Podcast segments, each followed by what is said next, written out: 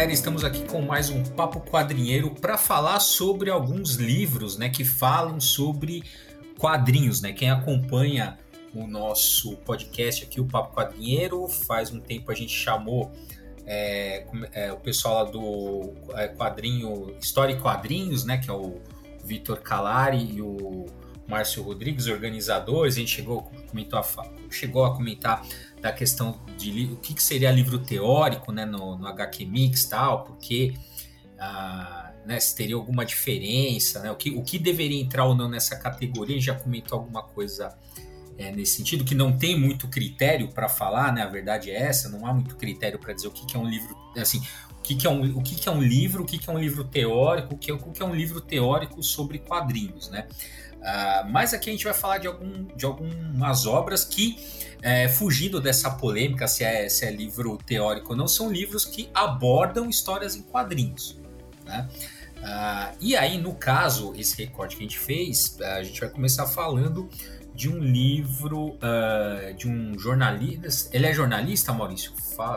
É, ele é escritor é. e e crítico, né? Tá. Ele, é, ele, não é um jornalista formado, mas ele é, é escritor, tá. escreve ficção e é crítico literário, digamos assim. Uhum.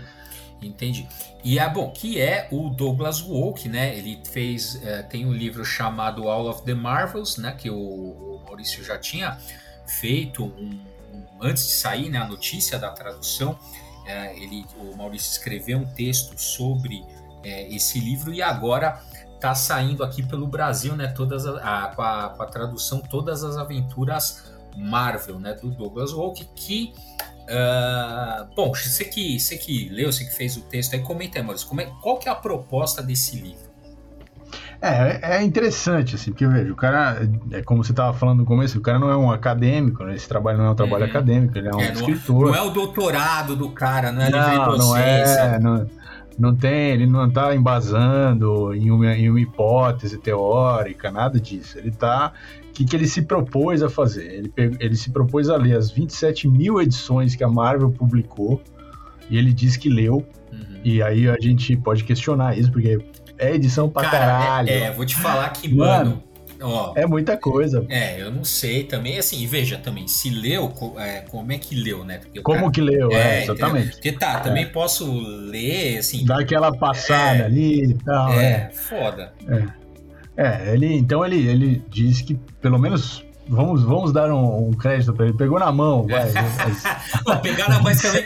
Mas se o cara pegou na mão também já é um feito. Já é um pô, feito, é um feito. Já merece. É. Se ele encostou nas 27 mil revistas, já, já, é um, pode entrar por Já isso. merece comprar o livro dele. É, exatamente. É. Então, e aí o que que ele. O que que ele. Né, qual era a ideia dele? Ele, ele queria ler essa massa de produção é, ficcional uh, ah, para entender se tinham ali uh, padrões, né? Que padrões que tinham, que eram, possíveis, é, eram possíveis de você uh, inferir a partir dessa leitura, né? Dessa quantidade de, de, de histórias, né? Uhum. Uh, e aí, então, ele, ele assim, ele tem um, um preâmbulo em que ele fala é, a, a ideia de que uh, você a pior opção que você vai fazer de leitura quando você vai ler uma massa de coisas que são décadas de produção, uhum. é você ler cronologicamente, como se aquilo fosse uma história linear que tem, né, que vai seguindo ali e vai avançando. Porque uh, é, é, da própria natureza dos quadrinhos, e a gente que é leitor sabe, que você tem. Uh, aquilo recomeça e recomeça e recomeça, e, e cada recomeço tem uma. Uma, um novo tempero, digamos uhum. assim, porque os autores vão mudando tal. Uh, então ele, ele diz que o mais interessante é você, por exemplo, pegar recortes temporais. Então, por exemplo, na, na no ano em que aconteceu um determinado evento histórico nos Estados Unidos, por exemplo, uh, o que tava, as histórias que saíram estavam abordando de alguma forma esse tema, ou elas, ou elas dialogavam com esse tema, ou elas foram influenciadas por esse, esse evento e tal. Então, esse tipo de leitura, ele falou que é muito mais interessante fazer desse jeito do que fazer cronologicamente e tal. Então, isso é uma das primeiras, digamos, é, conclusões que ele chegou hum. em relação a ler toda esse, essa massa de, de, de material. Uh, e aí ele vai, então, tentando, a partir também da história da Marvel Comics, né? Que é uma história não só dos quadrinhos, que hoje já está no cinema, então é uma coisa, né? Hoje a gente tem uma perspectiva muito diferente do que é a Marvel, que quando a gente estava lá na década de 60, né? Que estava começando, editora e tal. É, e aí você olhando com o olhar de hoje para aquela sequência de, de de histórias, e aqui ele vai encontrando padrões e tal. Então, o primeiro esboço, assim, do que ele conseguiu uh, perceber, uh, mais geral, assim, é que você pode agrupar ou aglutinar as histórias, e obviamente não são todas as histórias, dá para você aglutinar todas as histórias nesses recortes, mas uma boa parte ou uma, uma parte expressiva uh, das histórias entram dentro desses recortes, é que nos, no, nos primeiros sete anos da Marvel, a, a maior parte das histórias produzidas elas se elas, elas tinham como uh, mote a apresentação dos, dos, personagens, dos seus conflitos, dos seus é, da, dos seus objetivos, dos, dos, daquilo que eles ansiavam e tal, uh, para os leitores. Uhum. Então, é, é, é, evidentemente, a gente sabe que é evidentemente um período é, de uma explosão criativa, então a cada ano você tinha várias revistas nascendo, né? A partir de 1961 e tal. Então ele, ele vai dizer que essas, a maior parte dessas histórias que foram escritas nessa época tem essa, essa, esse objetivo. Né? Uh, depois ele faz, faz um segundo, uma segunda aglutinação para falar das, das histórias de 68 a 80, é, que tem como objetivo desenvolver uh, as, as, esses as tramas e conflitos que foram apresentados na primeira fase, né? É, então vai desenvolvendo mais, aprofundando, uh, reiniciando ou, ou, ressignificando esses mesmos conflitos iniciais, né? Ou, ou originais, digamos assim, das histórias. Uhum. É, e aí uh, ele vai falar de uma terceira, um terceiro bloco em que de que vai de 81 a 99 mais ou menos, em que uh, novos uh, uh, novos desafios se apresentam e esses desafios são cenários cada vez mais sombrios e mais, eh, eh, digamos assim, difíceis, vai. É, então é interessante também, porque isso, isso faz sentido, assim, porque é, claramente depois que você apresentou o personagem, avançou a, a, aquelas tramas todas e meio que é, deu algumas resolução para aquelas tramas, você precisa apresentar novas, novos conflitos e esses conflitos têm que ser mai, maiores do que os conflitos anteriores para continuar atraindo os leitores, né? Quer dizer, é, os personagens têm que justificar então por que, eles vão continuar naquela, né, naquela busca deles e tal. É, então, nessa fase aí, ele vai mostrar que tem uma boa parte das histórias tem um, é, cenários bem sombrios. Então, por exemplo, Dias de um Futuro Esquecido dos X-Men é dessa fase, uhum. uh, o Venom, a aparição do Venom, a saga do clone do Homem-Aranha. Então, assim, são, é, são coisas que vão dobrando a aposta, vai, digamos assim, né? Da, dos conflitos e, e, das, e dos, dos, antagonistas e tal. A coisa toda vai ficando muito mais pesada, difícil, em uma escala muito maior. É, que bate, é... está falando né, do Sombras e Repetições, que bate mais ou menos com o que a gente chama de Era de Ferro, né? Com... É, exatamente, exatamente. Que é uma fase que é sombria mesmo, a gente reconhece como uhum. sombria, não só uh, nos roteiros, né, que é o que ele está observando, mas também esteticamente uhum. e tal. Então você tem essa, essa característica mesmo. Sim. E depois ele vai dizer que de 2000 a 2015, mais ou menos, é, tem aí uma escalada do caos. Então, assim, o caos em, esca em, em escala maior, né? Então você tem. Que, e, e que bate, por exemplo, na Marvel, é, que, é, que é o objetivo dele, né? Ele leu Marvel, basicamente. Uhum. É, é a, aquela coisa do Bendis assumindo os Vingadores e fazendo aquelas sequências de sagas é, cada vez mais grandiosas, né, e mais e indo para um nível cósmico, inclusive, uh, e, e, e, colocando os Vingadores à frente de todo o universo Marvel, né, e, e é o que, na verdade, deu o, o, gatilho para os filmes que vieram posteriormente, né, a ideia dos Vingadores, porque até o ano 2000, pouco antes disso, os Vingadores eram um time, uma linha B ali, um time hum. é, que não era, não era nem em vendas, nem em relevância é. uh, o primeiro escalão da Marvel, né? O primeiro escalão era o Homem-Aranha, o Wolverine. É, o, prime o primeiro escalão a Marvel, que a gente conta, você conta essa, essa história na introdução, no primeiro capítulo lá do nosso livro da Guerra Civil né? Eu fazer, fazendo um jabá aqui, né? Pô, vou falar, ah, só, boa, fala, vou falar só do livro dos outros, né? Também vou falar dos nossos. a gente fez um livro uh, por ocasião da Guerra Civil no cinema, a gente fez um, um, livro que abordou a Guerra Civil nos quadrinhos, e o primeiro capítulo você dá essa contextualização, né? Explica isso, que é realmente né, a, naquele, né, no final dos anos, no começo dos anos 2000, a, os personagens, os quem os personagens da Marvel que vendiam, os direitos todos já estavam comprados, porque eles tiveram que, é. que vender para não falir. Né? Exato, é o Homem-Aranha, os X-Men e tal, né? É. E Quarteto Fantástico também estava vendido. É. E aí o que, que sobrou na casa? Sobrou que eles começaram a trabalhar. Né? Que principalmente era o. Véio, alguém olhou ali e falou assim: olha, a gente tem que. Vamos fazer os Vingadores virar os maiores heróis da Terra né? Para poder fazer a marca ali. Então você chamou, né, escritores legais e tal. Eu nunca vou esquecer, eu sempre lembro disso. Não que é legal porque eles retratam isso no filme também. Ah, o primeiro vilão dos Vingadores é o Loki e, e, os caras só se juntam porque o Quarteto Fantástico não estava disponível. Porque Exato. Quem, quem que era para resolver a treta, quem devia, né, quem, os fodões da. Marvel é. era o Quarteto Fantástico. É. Os caras não estavam lá falando, não, a, a gente tem que resolver a parada aqui.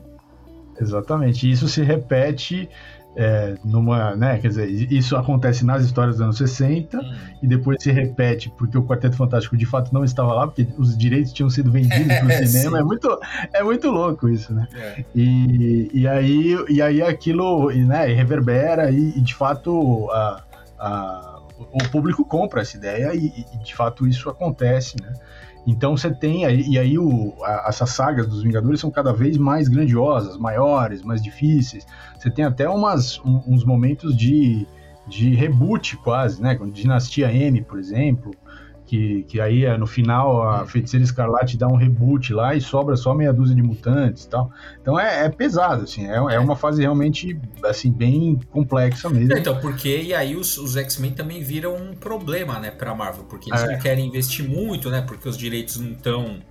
É... é, qualquer a, venda dos direitos incluía a, a, a, qualquer personagem é. que fosse ligado aos X-Men, que Sim. fosse criado pela Marvel, estaria automaticamente é. uh, os direitos seriam vinculados para a empresa de cinema, é, que eu acho. É, e, é, aí, e aí fudeu, né? Porque, é, porque não, eles, então, não, é. eles não queriam, né? Eles tentaram fazer os inumanos, meio que pegar essa coisa é. do X-Men, mas não deu certo tal. Não deu certo. Né? E agora, você vê que assim, eles tentaram, né? Agora que já, já tá passando por um.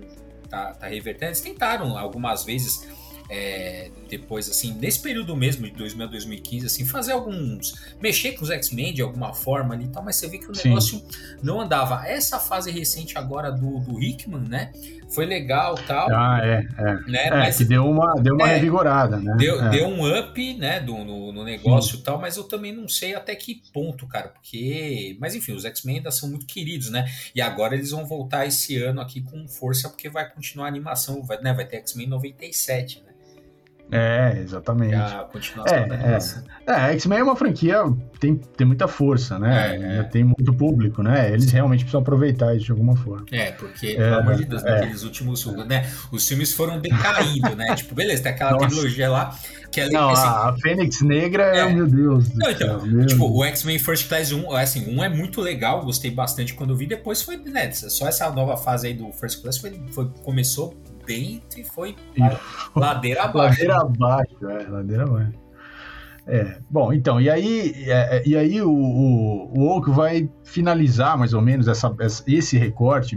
O livro tem outras coisas, tá? O é. livro vai falar de outras, outras, vai pegar alguns personagens e, e mostrar algumas mudanças hum. e, e, fazer um comparativo dessas mudanças com as mudanças sociais, de costumes que estavam acontecendo. Então, é, é, o, o, livro tem vários, vários aspectos interessantes por isso, assim.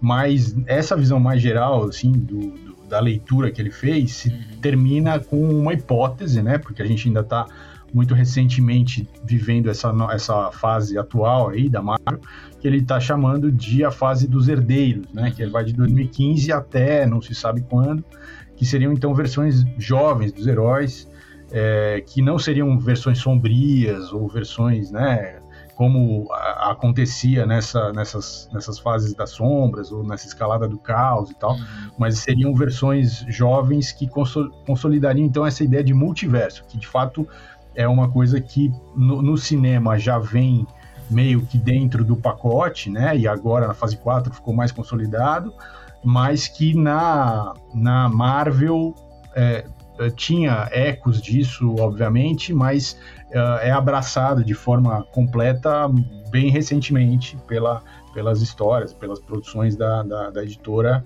de, nos quadrinhos, né? Então também tem essa, essa, esse aspecto aí do multiverso como uma, uma possibilidade, uma abertura de uma possibilidade para novas histórias, novos personagens e, reco e recomeço. O, o, a característica uh, que é, é recorrente e, e, que, e que também está em outro livro que a gente também comentou quando foi lançado há muito tempo atrás, aqui, que saiu aqui no, aqui no Brasil, que é a história secreta da Marvel Comics, é que tem uma coisa cíclica, né? Tem uma coisa de repetição e você tem que achar formas de repetir a fórmula, uh, formas que pareça que você está fazendo uma, uma coisa diferente, mas no fundo você está só repetindo aquela fórmula que foi criada lá nos anos 60 uhum. de outras maneiras, mas, mas é, é sempre uma coisa cíclica de repetição, uh, mesmo que sejam com personagens jovens ou com ou com os personagens espelhados de forma sombria, ou com. não importa. Mas você vai. A, a, é. a mecânica é. é. a repetição. É, cara, porque, é, porque assim, né? É o mal dessas histórias que ficam assim, que, assim, que, que ficam se repetindo. Né? Assim, uma hora aquilo esgota criativamente. É difícil você conseguir é, criar um elemento novo, né? Alguns escritores conseguem, né? Vira e mexe, você bota alguém ali para dar um fôlego que o negócio manda de direção. Agora, por exemplo, ó, pegar só os X-Men. Porra, quantas vezes o Magneto ficou do bem? Quantas vezes depois dele ficar do bem, ele voltou a ser do mal?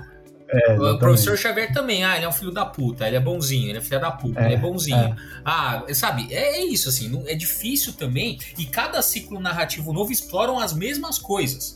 É, né? exatamente. Então, assim, ah, cada autor sei lá, cada autor que vai pegar, né? Tirando um pouco o foco aqui, falar do cada autor que vai pegar o Batman, né? Ah, pô, o Batman ele vai ter algum envolvimento com a mulher gato, ele vai, uma hora vai enfrentar o Coringa, uma hora ele vai é, se dar, se, se deparar com trauma com os pais. São coisas que vão se repetindo. Todo autor meio que quando pega repete esses elementos, né? É, e é interessante quando tem lá o, aquela. Quando eles fizeram, né, para encerrar o ciclo do Batman, é, que chamaram o Neil Gaiman, né, para falar do. que ele que eles, Whatever Happened to the Caped Crusader. Caped Crusader. Que é, é. É para fazer uma, né, um paralelo. É tipo um, é um velório, e aí faz uma faz toda uma, uma recapitulação é, e tal. Que é pra fazer o um é. paralelo também com o Whatever Happened to the Man of Tomorrow lá do ah, Alan Moore tal, que encerrou, né, pra crise na vida. Quando, é, quando acontece. Tem uma frase que o, que o Alfred, ele, né, na hora que ele vê o Bruce Wayne ali, que ele fala isso, ele fala assim, eu vejo ele passar por ciclos. Né? É, que, é, isso, que é isso que esses personagens são. Eles, eles ficam passando pelos mesmos ciclos. Lógico, cada autor ali vai tentar né, colocar alguma coisa de diferente né? Mas é a mesma, cara, em essência é, são sempre as mesmas histórias, né? É, é, é, é, interessante porque, por exemplo, nesse livro outro que eu, que eu citei, que é a História Secreta da Marvel Comics, uhum. uh, que também tem em português, também é um livro interessante, assim, porque te dá um panorama, assim, do, do, de como que era a, os bastidores, né? Como Sim. é que era o, o pessoal produzindo, né? É. O, a, é, os quadrinhos. É, porque esse Wall of the Marvels, né? Ele tá preocupado com as histórias em quadrinhos. Exatamente. É. O, o que, que aquelas histórias estavam contando tal, é, é isso. Né? A, a, Marvel como essa história secreta, eu fui lá quando saiu lá em 2013, né? E esse livro é mais velho, se não me engano, acho que ele é de 2007 ou até antes. Uhum, é, antigo. É, já, é, demorou para chegar aqui. É, demorou é. para chegar aqui e tal. É. é não, acho que não, 2000. Bom, enfim, tava lá 2013 e tal. Uh, porque eu tô vendo aqui na capa, né? Ele tá vencedor do prêmio Eisner 2013. Então talvez seja 2013 mesmo. Hum. lá nos Estados Unidos. Mas enfim, Uh, então, esse livro ele está mais preocupado em contar a história das pessoas que fizeram a sim, Marvel, né? Sim, Os bastidores e tal. E aí eu lembro na época a gente até fez é, um. São, eu peguei 10 frases, né? Pra, porque também é um livro uhum. de jornalista, né? Eu lembro. Não tem. Também, exatamente. O cara exatamente. não tem muita medo. Ele vai narrando ali, coisas aleatórias, é. meio que coisas. É, ele, vai, ele entrevistou as pessoas, é. pegou declarações, então ele vai montando isso no texto. É, é isso. é. é. isso. E aí tem algo. Aí eu lembro que eu fiz o texto separado. Mas é legal também, assim, principalmente para ver as curiosidades, né? Bastidores e tal. Uh, e aí tem. É muito legal, né? Tem algumas fãs não se interessam por qualidade, essa do Martin Gurman, que é o, o fundador ali da, da Marvel, né? Fala também das tretas lá do Steve Ditko tal, que ele teve lá, pra, influenciado pelas ideias da Ayn Rand, da treta que ele, né? Ele, ele praticamente fez o Peter Parker virar um objetivista, né? Objetivo, segue lá a doutrina lá da Ayn Rand lá. É, objetivismo, né? Ah, pô, e aí tem uma. Cara, é do Jack Kirby, então essa frase é foda aqui, ó, do, do Jack Kirby sobre a indústria aqui. É um ninho de cobras, a meu ver. Nada sobrevive num ninho de cobras. As cobras acabam se matando um dia eles vão acabar matando aquilo que foi a origem deles mesmos. Pô, é amargor. É foda. É, total. O cara, puta, ele era, ele era um cara triste o tempo todo, né, mano? É, esse, merda, esse é, é sentido pela sacanagem é. o Stanley que a gente já falou isso algumas vezes, né? O Stanley foi reabilitado por conta da, do cinema. Porque, porque, ah, quem que é o Stanley? Ah, o velhinho bacana que aparece ali na, na Marvel. Porque quem, ah, antes dos filmes, cara, quem era fã de quadrinhos, eu queria ver o Stanley pelas costas, cara. Né? Sim. Nem, nem pintado de, de ouro, né?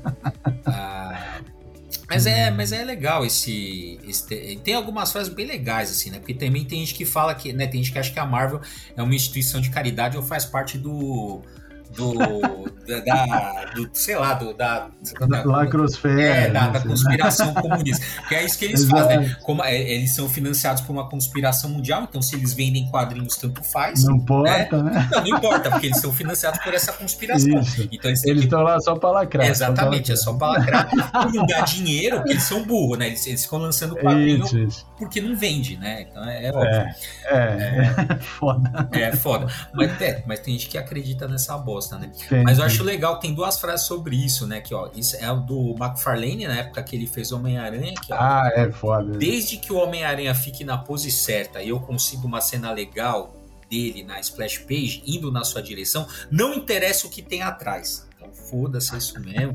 É só é igual aquele aquele aquela do Batman, né, do Batman, do Bar, do Bart quando ele tá indo falar com Alan Moore, né? Que ele fala alguma coisa assim, o Bart e fala assim, não, mas eu, eu não leio, eu só vejo, os, eu só gosto da parte que ele, fica, que ele fica socando os outros e as figuras. Eu não, eu não leio o que tá nos balões. É, exatamente. É. é, mas essa frase do, do, do Todd McFarlane aí poderia ser a, a premissa da Image Comics, né? Ah, é, pô. para todas as produções da Image é. daqueles anos 90 ali, era isso, é. não importa ó, o que, que, tem atrás, o que, que tá, qual é o roteiro, foda-se. O que importa é a splash page bem feita. É, e era foda, né? que, era, que era foda. Não, ele era. É. Ele era.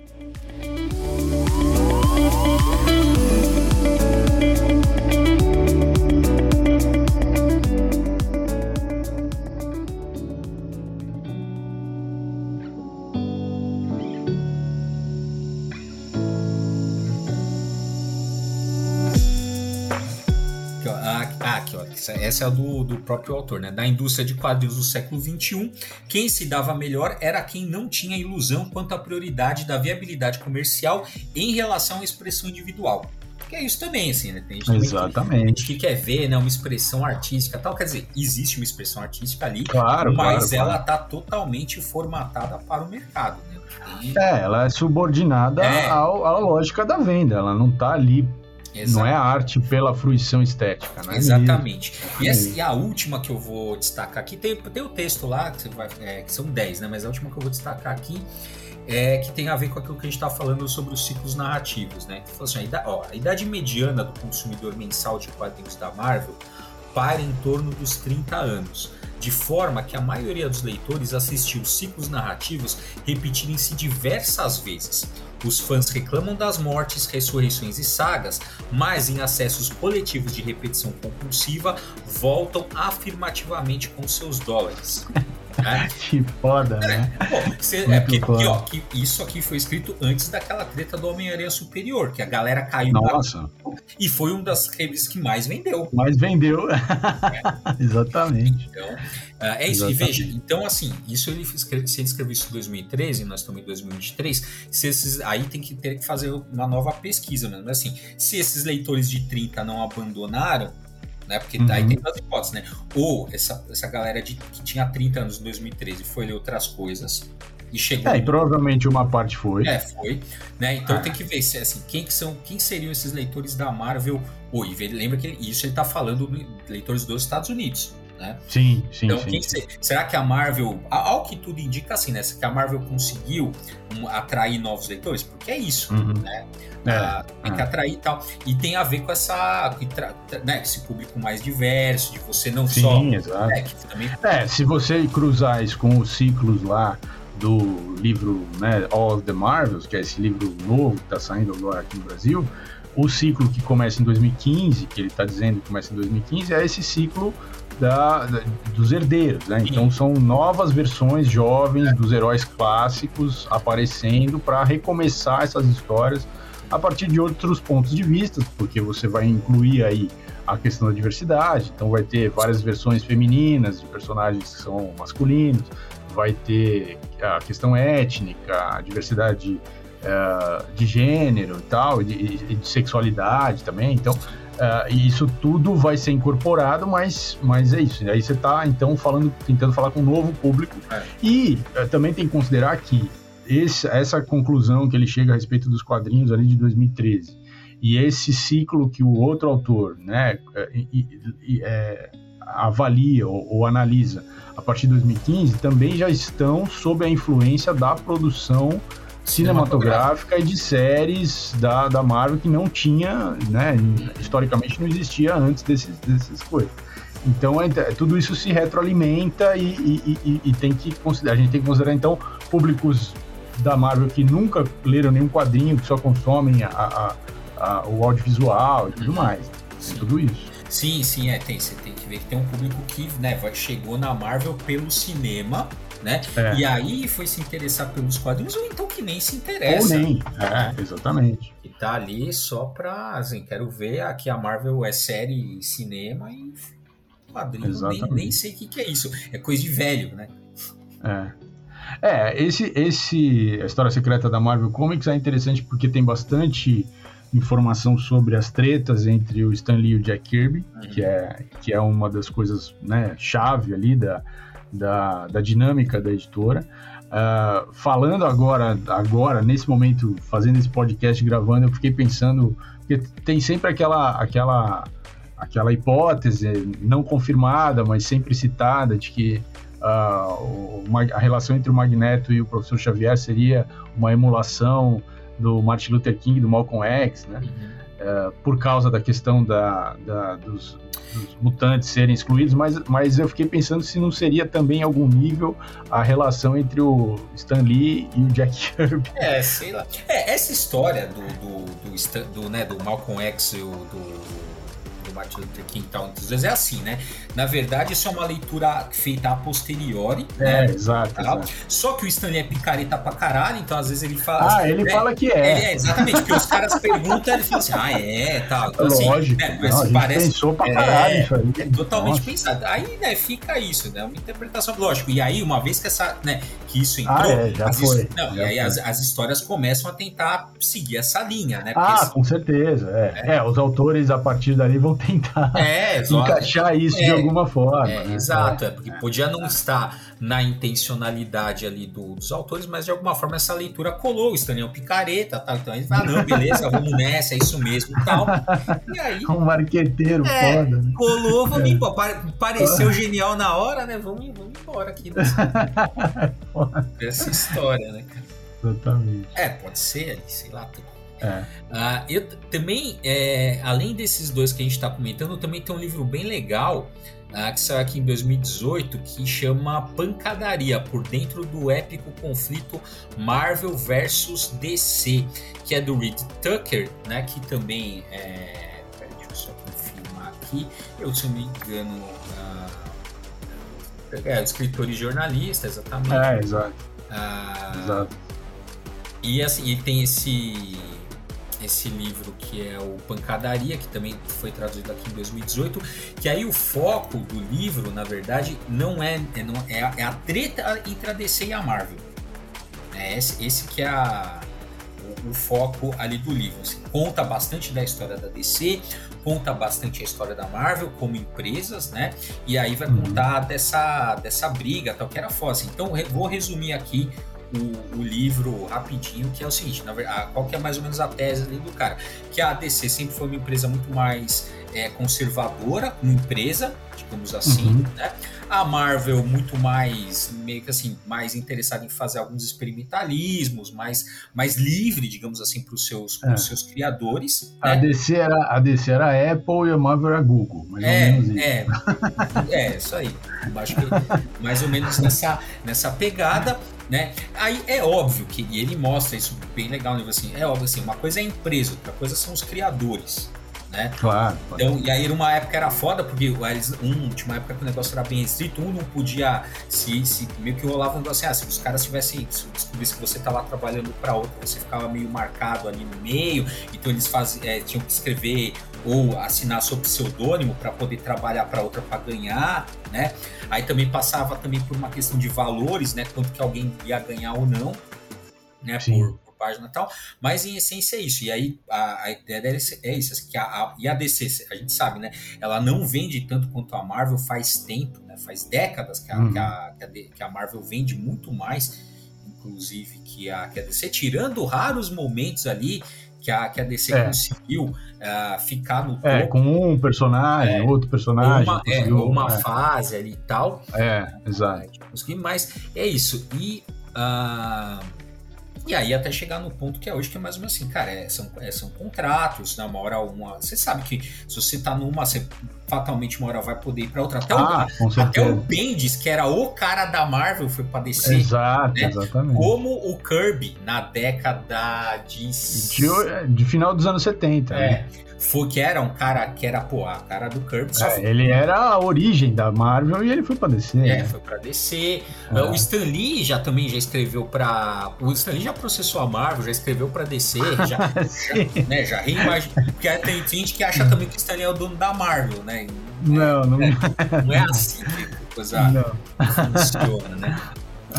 É. É interessante porque tem, porque a galera, por exemplo, é, sem ter essa visão, identifica ali que tem coisas que parecem copiadas, né? Ideias que, pô, quem que pensou nisso primeiro, nesse conceito de personagem primeiro e tal. Mas se você entende esses bastidores, né? Esse uhum. troca-troca de gente, essa briga de salário, a tentativa de tirar um cara que trabalhava na outra editora para? É, é uma, é realmente aquela coisa da espionagem industrial. Né? É, você entende por que, que tem essas, essas cópias, né? Porque, é, sem dúvida, existe uma rivalidade, né? E, e não é uma rivalidade uh, uh, só de vendas, é uma rivalidade de, de, de, ter ou não os profissionais, de, de, né? Uhum. E, e de ter ideias, e de inovar e tal. E aí você tem, é isso que o Bruno falou, dizer, você tem perfis diferentes, um mais conservador, o outro mais mais aberto, né, a novas ideias e a, a, a pessoas mais jovens também e tal. Uh, mas, uh, independente dos estilos de cada, de cada empresa, uh, o conflito entre elas é que cria esse molho aí e, e aí a gente acaba vendo isso nessas coisas que parecem cópia, parecem inspiração e tal, mas os bastidores são que o cara tá falando no livro que é interessante de conhecer. Sim, sim. E até e essa coisa de quem criou. É, é, assim, na, na cultura pop, cara, tanto faz quem fez primeiro. Ah, é. Sabe? É, é. Só, quem faz primeiro é só um detalhe. Porque, é, e também é isso, cara. O cara pega uma ideia, retrabalha, melhora, junta com outra coisa e vai nessa. Isso aí é mais para questão de. Só um problema mais de direito autoral do que. Ah, sem dúvida. Né? É, eu acho que a cultura pop, mas os quadrinhos, especialmente os quadrinhos super-herói, mais ainda eles são a prova viva de que a reescrita faz bem para um texto. Uhum. Porque você vai você vai burilando, você vai reescrevendo, você vai repensando. E aí, mesmo que você altere muitas coisas e, e, e, aquele personagem passe a ser um outro personagem, tal, mas essa, mas a possibilidade de você reescrever, refazer e repensar é, vai, vai assim, vai, vai oportunizando e, e, e entregando muita coisa interessante, né? Que, que se você não tem essa, essa lógica, fica mais pobre, né? Toda a produção fica mais pobre. Então isso serve como conselho para escritores, né? Quer dizer, é, escrever é um, é um exercício interessante, mas reler o que você escreveu, reescrever o que você escreveu, vai cada vez mais elaborando e levando para um lugar melhor. Assim. É, porque igual, só você pega, por exemplo, o All Star Superman, né? Ou que agora está muito na moda, né? Você, então, você teve aquele grande, né? Os grandes design, né? Que é o que, que uhum. acontece. Eles, ah, chamam, é né? eles chamam um autor ali e falam: olha, organiza aqui a história do Hulk, organiza aqui a história dos é, X-Men, é. toda a história dos X-Men, toda a história do tenta, Hulk. Tenta condensar é. isso em tantas páginas e criar uma, uma sequência cronológica, numa sequência cronológica que pareça uma, né, uma coisa linear assim e tal, uhum. mas tenta encaixar o máximo de coisas que aconteceu com o personagem durante décadas. É. Né, e, e, e, e, colocando as principais, os principais eventos mais marcantes e tal. É interessante também. Esse tipo de coisa que, que né, agora tem nos quadrinhos, como esse grand design aí, é, mais que o Grant Morrison, por exemplo, já fez em All Star Superman. É, que já estava no. Assim, que é uma, é, é uma outra forma é, de fazer, mas é a mesma ideia. É, né? que já estava, pô, assim, na verdade, né, já estava. O Alan Moore já tinha feito no Supremo, né? Exato. é meio exato. que assim, ah, eu vou recontar a história aqui numa metade. Vou passar por todas as fases do é. Superman, mas com outro personagem. É, e aí o Grant Morrison falou assim, pô, agora é da hora, mas eu vou fazer aqui direito, né? Então. Com o próprio Superman. Exatamente, é o que eu falei. Não é. importa quem teve assim, ah, mas ó. Não, putz. Né, fica aqui, ah, mas o Grant Morrison copiou. Cara, mas é isso, cara. Ele foi lá e fez de uma maneira genial com o Superman, porque ele também podia fazer, porque ele tava com, de fato, com Ele tava dentro da DC, podia fazer, exatamente. É. Tinha carta branca e é. tal. É, lógico, lógico. Então, mas essas grandes, digamos, esses overviews, essas, essas leituras assim, de, de, que abrangem décadas de produção e tal, começaram dentro dos próprios quadrinhos, né, e, e, e saíram para também para essas produções desses livros que a gente está citando, que são livros jornalísticos que tentam a, a, abranger é, né, a história total ou, ou, ou, a história até agora, né, uhum. dessas editoras. É, sempre até agora, porque não, não é, para nunca é, essa porra. Não para. então é, é interessante, né, porque esse tipo de é, também tem uma demanda dos leitores por, esses, por essas tentativas de uh, condensar ou explicar o todo, ou criar uma, uma narrativa que dê uma coesão a tudo que foi produzido. Né? Então, uh, tanto de bastidores quanto de produção ficcional, mas é interessante que tenha essa. Nas últimas, sei lá, 10 anos, é que a gente tem, mais, um pouco mais, nos últimos 20 anos é que a gente está vendo um crescendo desse tipo de coisa. E, e, essas coisas todas que a gente citou aqui são exemplos disso, né? uhum. uh, que é interessante. Eu, como leitor de quadrinhos de, né, desde, desde os anos 80 e tal, eu gosto desse tipo de produção que dá esse, faz esse olhar e te dá um recorte amplo tal. Eu, eu, eu aprecio, assim, eu, eu, é o tipo da coisa que me interessa. Assim. Uhum. É, eu também eu gosto bastante também, né? O Grant Morrison, quando ele passou pela, pelo Batman, também teve essa. teve um pouco essa essa pegada de dar uma, uma organizada né, na, nas coisas tal. Que é isso, assim, ah, é. É, assim, vamos pegar o que teve de bom aqui, né? Várias. É, mesmo, mesmo o Hickman nos X-Men tem muita citação de tudo que rolou, né, ao longo da, das décadas anteriores e tal. Então, ele funciona também como, não, não é exatamente, mas funciona também como essa, essa condensação aí de tudo que rolou antes. E que é, é, é interessante, é legal, porque é, é, o que a gente. É, muito disso também é o que a gente chama de fanservice, né? Uhum. Você está fazendo aí uma, uma deferência para os leitores de muito tempo atrás que têm outras referências na cabeça e que vão enxergar essas referências ali no meio da história e tal. É, então é legal. Exatamente. Bom, e aí, e, ah, já, né, a gente falou do editor, vamos falar do nosso também. E aí, se você se interessar, né, se você quiser conhecer um pouco dessa história é, da história, digamos assim, da, das fases que tem nos quadrinhos super-heróis, das eras que tem nos quadrinhos super-heróis. Tem o nosso livro Quadrinhos através da História, as eras super-heróis, onde a gente pega, faz esse, né, a gente periodiza, né, as histórias em quadrinhos de super-heróis. Então a gente sabe que tem uma polêmica. A gente já fez um, uma série, né, sobre isso isso. Por aí tem Aqui no podcast, é, é, tem. Era por era, desde a Era de Ouro até a Renascença que a gente faz. No, no, primeiro episódio da Era de Ouro a gente comenta se tem era ou não, faz tudo isso ali. Mas é legal para conhecer, lembrando que o jeito que a gente. Né, assim, essa coisa da era é bem controversa controversa, só que eu acho que funciona dentro desse recorte que a gente faz, que a gente fala, é isso, assim, vale, mas vale quando você está falando de quadrinho de super-herói dos Estados Unidos. Aí é, funciona. É, Se quiser jogar essa jogar ah, dos quadrinhos, aí, aí já vai ficando mais mais frágil. Não, aí, é, é, aí não dá, vai ficar muita coisa fora é. e não vai encaixar, então não é. dá. Realmente Lembra... só funciona para o super-herói. É, então quem quiser também, quem, quem, se interessa é legal, porque é um, assim, é um livro rápido, curto, que, que uhum. assim, também não tem, não vai, não tem tempo, né? A gente não teve também, que era um curso, na verdade, que a gente dava e a gente transformou Sim. esse curso em, em livro e tal, mas é legal, assim, é um livro bem legal de panorama, assim, né?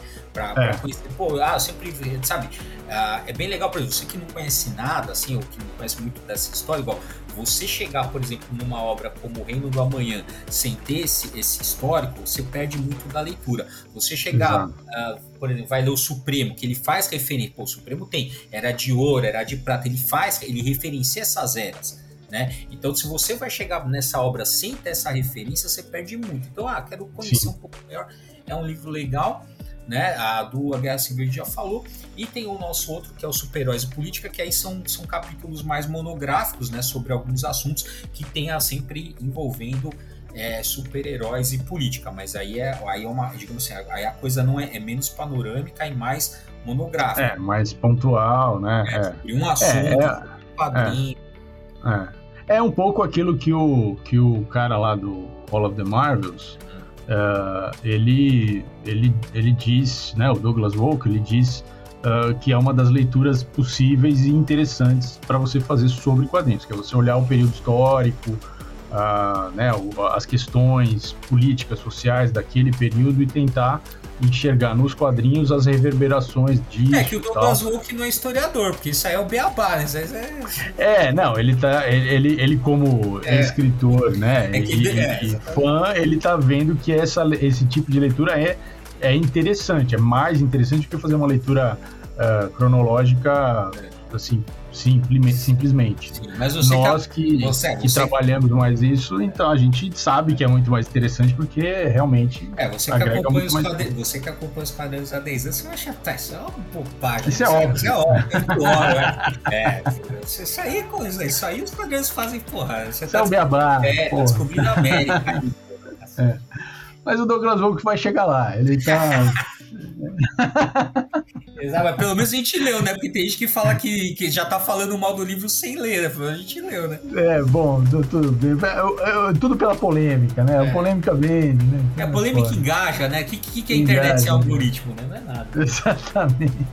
Ah. É, bom, se vocês quiserem esses nossos livros, é, alguns deles ainda estão lá no site da Criativo, Editora Criativo. É. Mas se vocês é, mandarem um DM lá no nosso Instagram, é, a gente tem alguns aí em estoque aqui. Não, tem todos. Pra... Acho, acho, que tem. É. Eu tenho o Super Heróis Política tem. O quadrinhos, quadrinho, eu tenho aqui. Através da história tem também. A da história eu tenho. Acho que o que eu tenho menos é o da Guerra Civil. É o Guerra Civil. É, mas esse tem ainda, ainda. Mas tem ainda. Mas tem. Então, só fala com a gente lá no, no Instagram que a gente é. faz, negocia um precinho camarada. É, se levar os três, a gente faz uma promoção. Opa, desconto. É, contato, contato arroba quadrinheiros também, se quiser mandar e-mail, é contato arroba é. quadrinheiros tal. Ajuda a gente a manter aqui o podcast, que sempre é bom. É, é isso aí. Ah, cara, acho que é isso. Você, tem mais, você lembra de algum livro aí que a gente poderia colocar aqui na discussão antes de encerrar, Maurício? É, então tem três quadrinhos que eu acho que seria interessante recomendar, que é a, a história do Jack Kirby, que é Jack Kirby, a épica biografia do rei dos quadrinhos, que já saiu em português, tá? Que é, é, é desenhada, é roteirizada pelo Tom é, Scioli, que é um desses caras que fez é, esses é, grand designs aí e tal. Uh, e ele vai contar então a história do Jack Kirby indo pro exército, voltando. É, é bem interessante a história do, do, cara, apesar de ser triste, né? Eu acho triste. É, por isso que eu sou do time do Jack Kirby, porque eu gosto de gente, sim, de gente que só se ferra. Eu gosto. É, outra quadrinho é incrível, fantástico, inacreditável biografia em quadrinhos do gênio que criou os super-heróis da Marvel. Vê que até o título da biografia do Stan Lee é, pá, é marketing foda, né? É brincadeira, meu Puta amigo, é brincadeira. pariu também. É. é difícil defender, é. né, mano? Porra, é difícil, é difícil. E ah, a história, assim. É. Não, então, mas eu lembrar que também é, tem, a gente já fez também um episódio do Papo Quadrinho que era Stan Lee versus Jack Kirby. ah, tem, vale, tem, vale tem. A vale a pena. Vale a pena. Então, essa, essa, né? Então tem aí essa, essa, essa história em quadrinhos que conta a história de Stan Lee, que é, eu achei meio romanceada, assim, meio, né? Botando o cara pra cima, um pouco, tirando um pouco mas, mas tem uma. Um, assim, eles, eles tentam a, a, lidar com a, com a, a, conflito entre ele e, Jack Kirby na história. Então, uhum. só por isso vale a pena. Uh, e tem uh, a história do Joe Schuster e do é, e do Siegel, né, dos dois caras que criaram o Superman. Então, é, na verdade, a história é focada no Joe Schuster, mas obviamente vai falar da história do Siegel junto que se chama A História de Joe Schuster, o artista por trás do Superman, que é uma história em quadrinhos. Essa, essa eu acho que é a melhor de todas, é muito. É, assim, a, a, ilustração é muito bonita, é um italiano que ilustra, é linda, é da Pipoque Nankin. Uh, foi publicada aqui pela Pipoque Nankin e uh, uh, é poética a história. Nossa, também que era do Pipoque Nankin. É, é, é deles. É, olha, é linda. Essa, essa é, eu, é, das três é que eu achei mais, a mais bonita, a mais poética realmente. Aqui né, faz uma relação, cria de fato uma relação entre o personagem e os, os criadores, assim, muito, muito interessante. Uh, então, recomendo esses três, que é bastidores, né, conta bastidores aí desse mundo dos quadrinhos super-heróis. Eu vou encerrar com, com uma, um livro que é bem legal, que é do, é, é Superman, biografia não autorizada do Glenn Weldon. É muito legal, também tem essa pegada jornalística, mas ele dá umas informações bem interessantes sobre o personagem, não só a parte dos quadrinhos, mas também cinema e outras mídias tal. É bem, é bem interessante esse livro, vale, vale muito a pena também legal. Muito bem. Bom, então é isso, gente. Esse foi o nosso papo quadrinheiro aqui é, sobre alguns livros que abordam né, a história das histórias de quadrinhos ou curiosidades sobre as histórias de quadrinhos e tal. Uh, sigam a gente no arroba quadrinheiros, estamos no Instagram, Facebook, Twitter e tal, mas você sabe que o nosso canal principal de comunicação, que tem a nossa vitrine, que tem tudo ali, é quadrinheiros.com. Então vão lá, nos sigam, acessem ao site, ajuda a gente a continuar, dá os. Com classe, onde você estiver ouvindo isso aqui, classifica, dá joia, sei lá com o Spotify aqui que faz. Você tem um jeito de fazer. tem, jeito tem umas de... estrelinhas é, lá no Spotify. Tem estrelinha, estrelinha. É, dá estrelinha e tal. Compra nossos livros também, que, que é bom também. Sempre ajuda, sempre ajuda. É isso aí, galera. Até o próximo Papo Quadrinheiro. Falou!